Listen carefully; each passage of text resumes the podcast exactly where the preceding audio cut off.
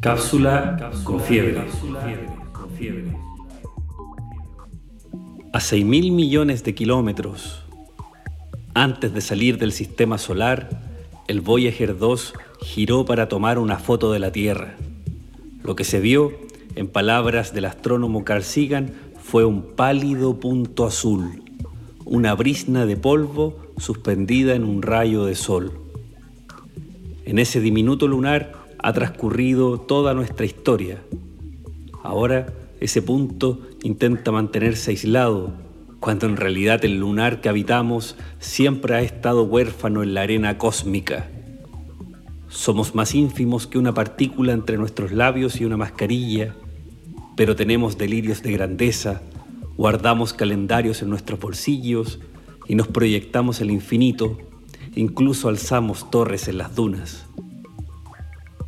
Llegó la hora de despertar y nos damos cuenta que somos funambulistas. Una feble cuerda nos sostiene y en los extremos nos aguardan abismos. Intentamos avanzar o retroceder, pero tenemos una resaca emposada en el alma, una gran migraña, hormigueos por las venas, hasta que nos quedamos quietos, en la mitad del camino, en silencio, sin poder balbucear e incapaces de imaginar otra cosa que nuestro propio vacío. No existe salvoconducto que nos permita regresar. Al parecer, tendremos que dominar el arte de caminar sobre la incertidumbre y quizás, luego de aprender este nuevo oficio, volvamos a salir un viernes por la noche a dar una vuelta olímpica por el Liberty, el Tragatón, el Canario, vaciar una catedral de Sauer en un peruano sin nombre y terminar en el dominó escuchando La Puerta del Amor de Nino Bravo.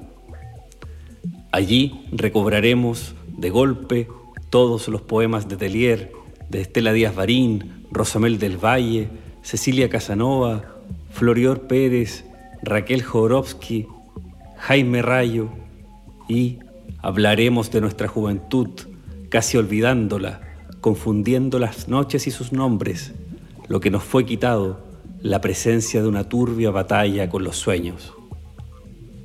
Disculpen que me arranque las visiones de los ojos, pero quiero escribir y me sale espuma. Confieso que todos estos balbuceos provienen de la radio de mi abuelo, una antiguaya del siglo XX que sintoniza en onda corta y que capta lenguas muertas.